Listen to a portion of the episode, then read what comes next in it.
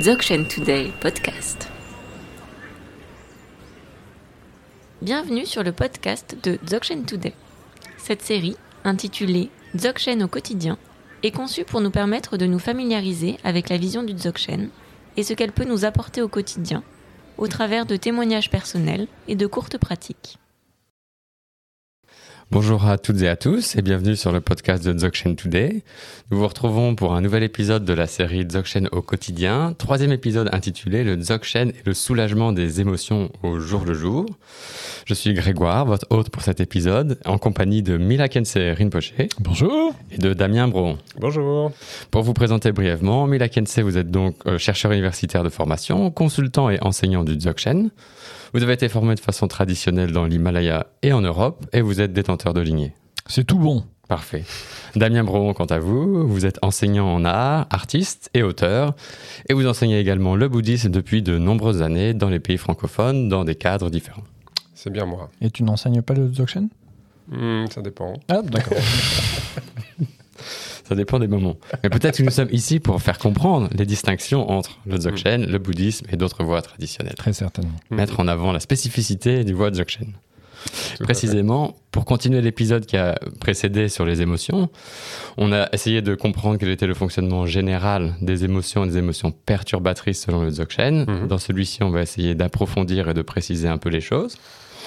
Et je vais commencer par vous demander s'il y a une spécificité, une particularité de la vue Dzogchen sur les émotions. Et je vous pose Mhm. cette question parce qu'habituellement ici, dans le contexte européen ou américain, c'est souvent une approche psychologique qui prévaut lorsque Mhm. l'on parle des émotions. Donc, est-ce que vous pourriez distinguer celle-ci de l'approche particulière du Dzogchen?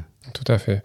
Bah, la grande différence qu'on peut voir entre une approche psychologique et celle du Dzogchen en ce qui concerne les émotions, c'est que le Dzogchen est focalisé sur la nature de ces émotions.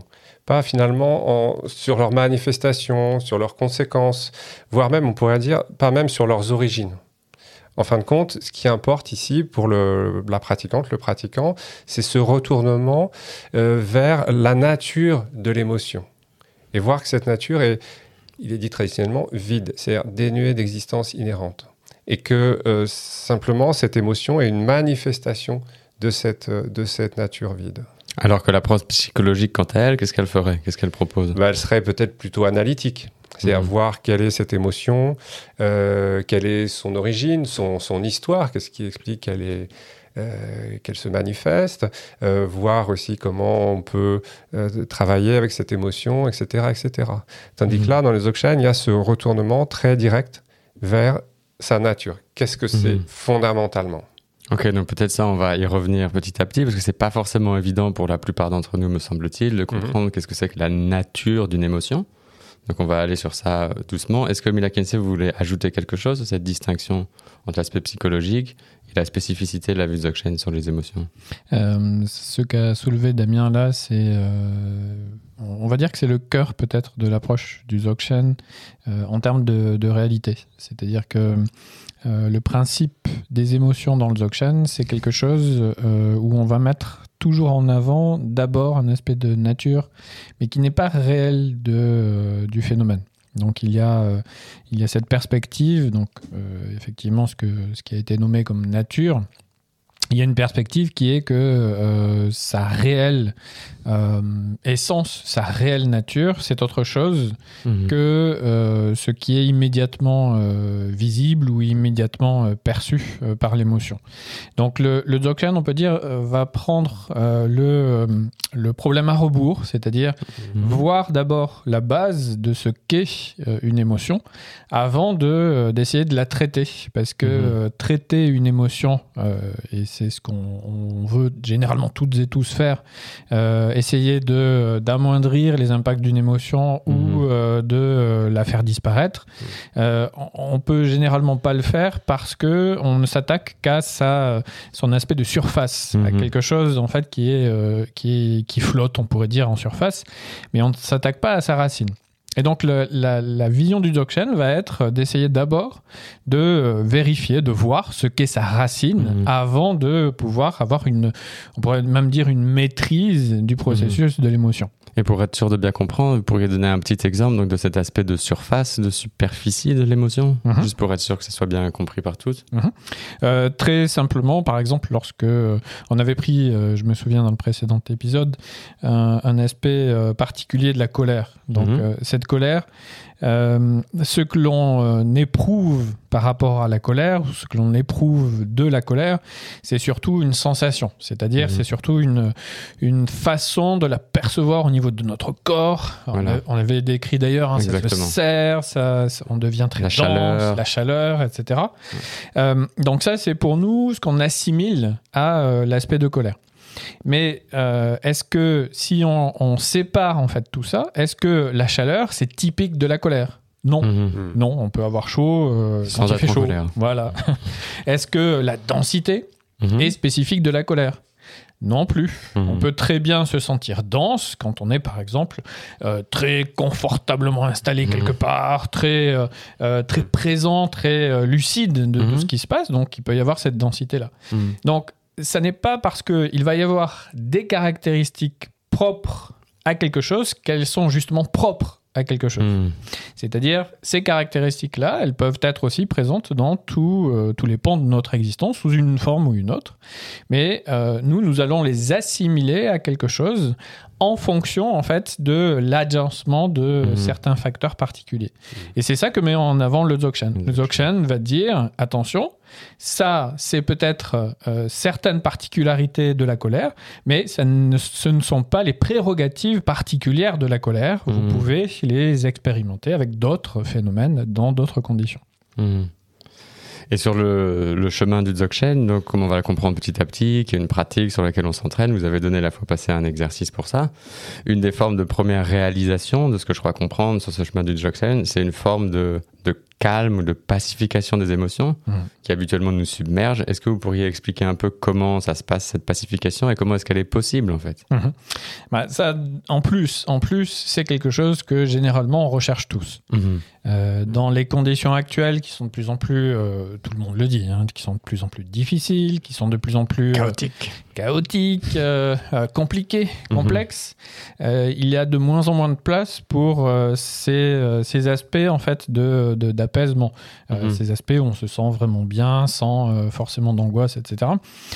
Donc le, le le point qui est vraiment intéressant ici à soulever, c'est que le Dzogchen dit que à la base de tous ces phénomènes mentaux que l'on va appeler des émotions, des sensations, etc., on y Mhm. reviendra peut-être un peu plus ouais. tard, euh, que euh, tous ces phénomènes-là, en fait, euh, ne sont pas la base même de notre existence. Donc, Mhm. ne constituent pas ce qui fait le fond de, de ce que l'on est.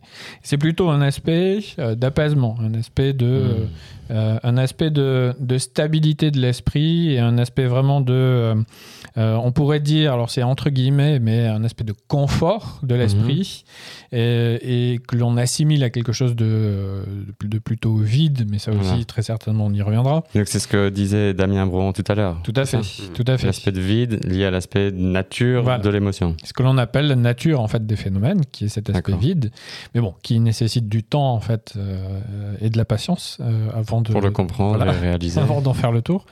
Mais la, la, le point est que la grande perfection met ça en avant, c'est que euh, au-delà de tous les assemblages, au-delà euh, de toute la complexité en fait des, Mhm. euh, notamment des émotions, donc de ces fameux facteurs euh, mentaux, il y a cet aspect vide Mhm. qui est en fait la nature fondamentale ou la nature véritable de, de, de ce que nous sommes.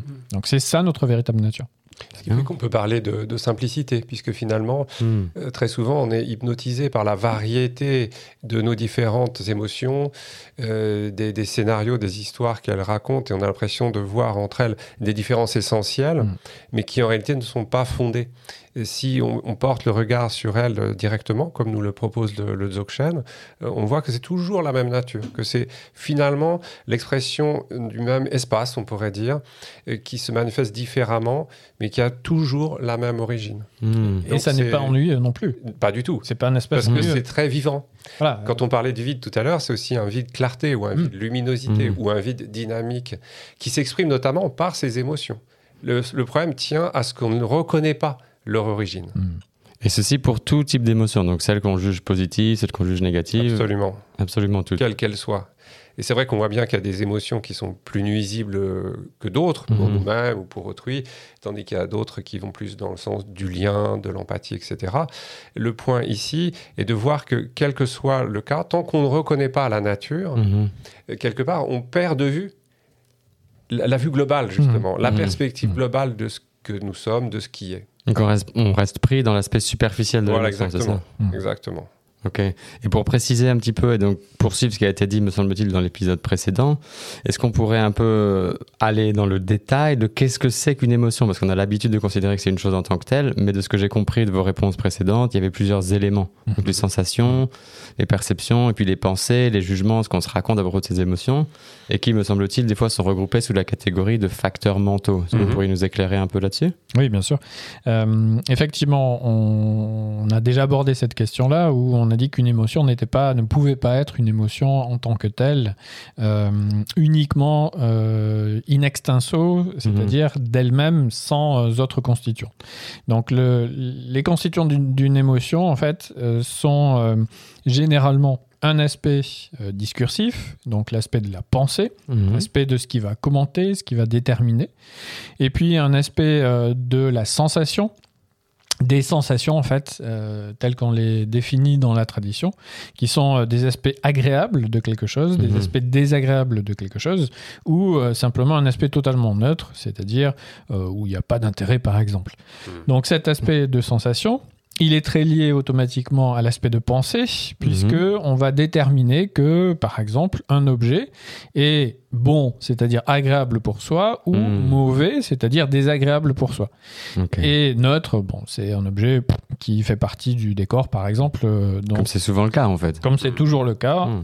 mais euh, on ne fait plus du tout attention à, à ce que voilà, cet objet soit présent dans l'espace. Et entre ces sensations, les pensées, il y a des choses qui arrivent avant les autres ou c'est un peu aléatoire ou comment Alors, on dit toujours euh, dans la tradition aussi que les aspects non discursifs euh, émergent en premier, c'est-à-dire Mhm. qu'ils se manifestent en premier. Et donc là, on, on- on- on donne souvent le, euh, le- l'exemple de la sensation, Mhm. qui va être quelque chose de ressenti avant d'être euh, analysé, avant d'être pensé. Mhm. Et donc très souvent, on dit aussi qu'il y a un principe de contact par rapport à un objet de sensation. Donc l'objet de sensation, ça peut être, je suis en train de regarder un objet et cet objet me renvoie quelque chose qui est Mhm. soit agréable, j'aime bien cet objet, euh, ne serait-ce que de manière esthétique, soit désagréable, Mhm. donc je n'aime pas cet objet. Donc la, la première des choses, ça va être le contact qui Mhm. va se produire entre moi qui observe la réalité et la réalité observée, donc la réalité d'un objet. Donc une girafe verte, par exemple, Qu'on trouve très fréquemment dans les rues de Paris. tout par à exemple. fait, partout. Euh, le- la girafe verte va être, euh, pour moi, par exemple, désagréable. Mhm. Euh, je fais pas le lien immédiat entre le vert et la girafe, donc ça me laisse un arrière-goût qui, qui n'est pas voilà qui- qui, Désagréable. qui n'est pas très très très habituel ou très normal. Donc cet aspect désagréable ne provient pas de la girafe verte. Il Donc, provient Pas de l'objet en tant que tel. ça n'est pas l'objet qui va me dire je suis désagréable automatiquement. Mhm. Une girafe verte, euh, si c'est un objet, a du mal à parler habituellement, euh, même dans les rues de Paris. Et donc, euh, le fait de euh, réaliser que euh, je vais avoir un, un axe particulier, donc Mhm. agréable ou désagréable, c'est une première détermination de j'ai un contact avec l'objet et puis j'ai une sensation agréable ou désagréable par rapport à cet objet. Et ça va être désormais ma première euh, réaction, ma première euh, euh, mon- mon- ma première expérience d'une émotion qui va se développer quand je vais avoir un aspect, euh, un aspect développé, Mhm. c'est-à-dire un aspect euh, pensé de cette sensation. Donc, ah oui, cette girafe verte est vraiment moche. Et là, il y a une émotion de dégoût, par exemple, Mhm. qui émerge. Et donc là, on est arrivé à la fin de tout le processus, euh, du processus de l'émotion. Mais a- l'émotion n'était pas présente à la base telle qu'elle. Mhm.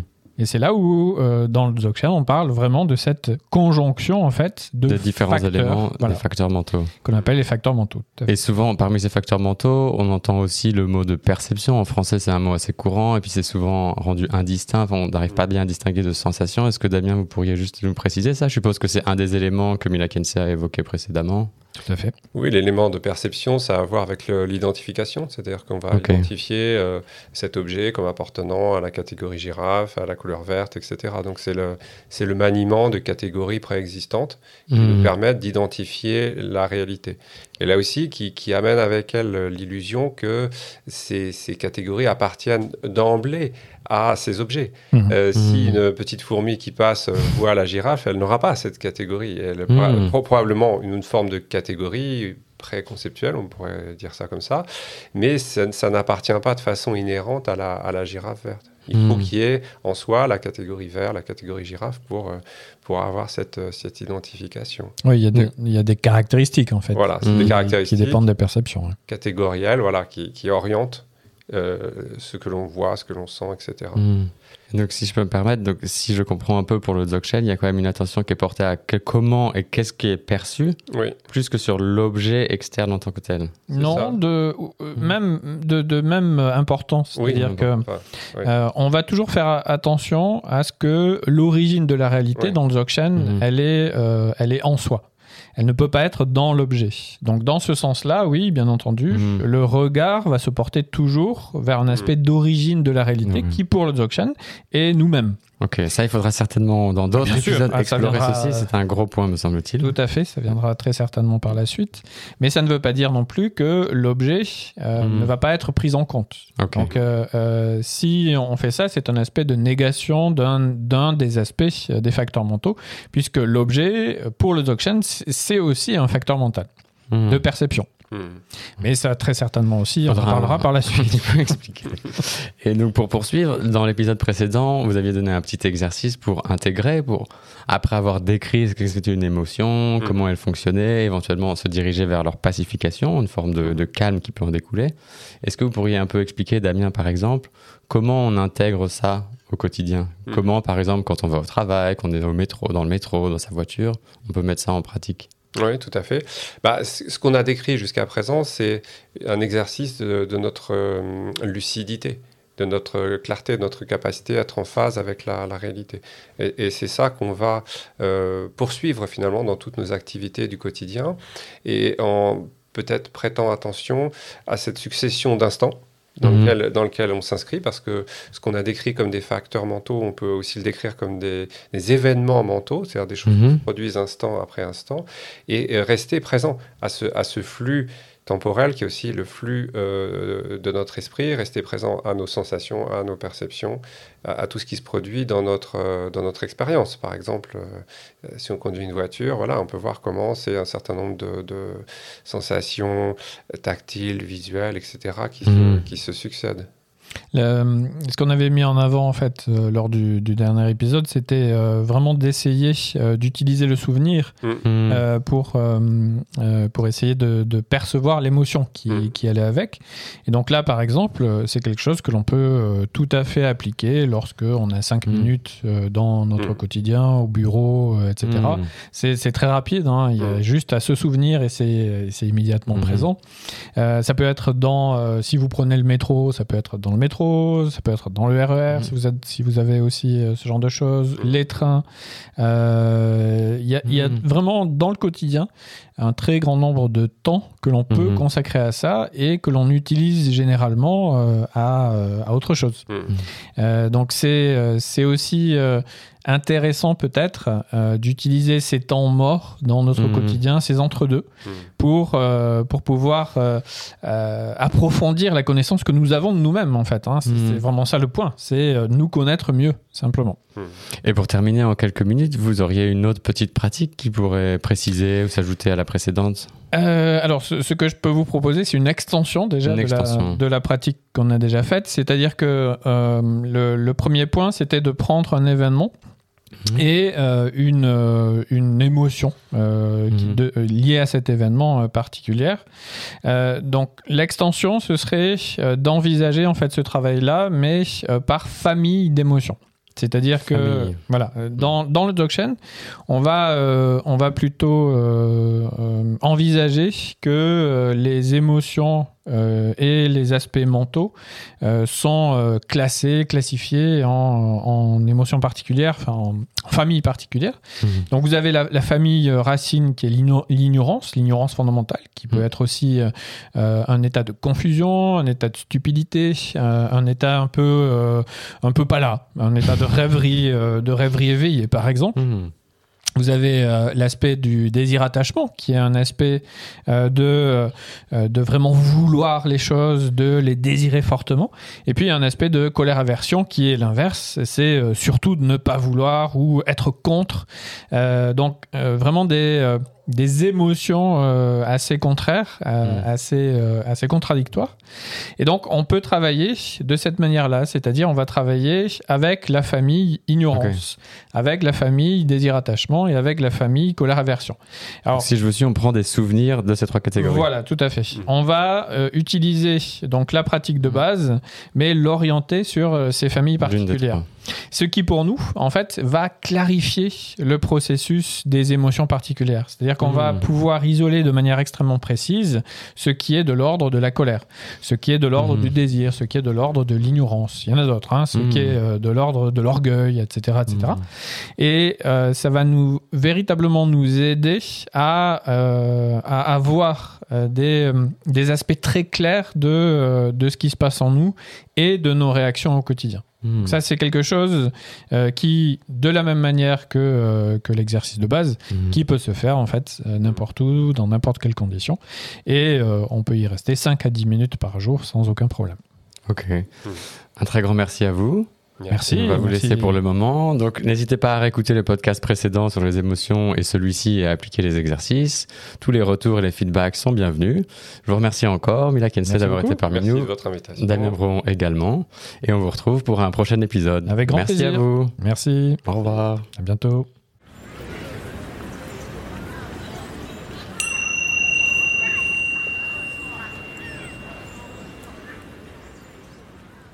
Si vous avez aimé cet épisode, n'hésitez pas à le dire en mettant un commentaire sur votre application podcast préférée et partagez-le avec vos amis. Nous serions ravis de recevoir vos retours à l'adresse podcast.dzogchentoday.org.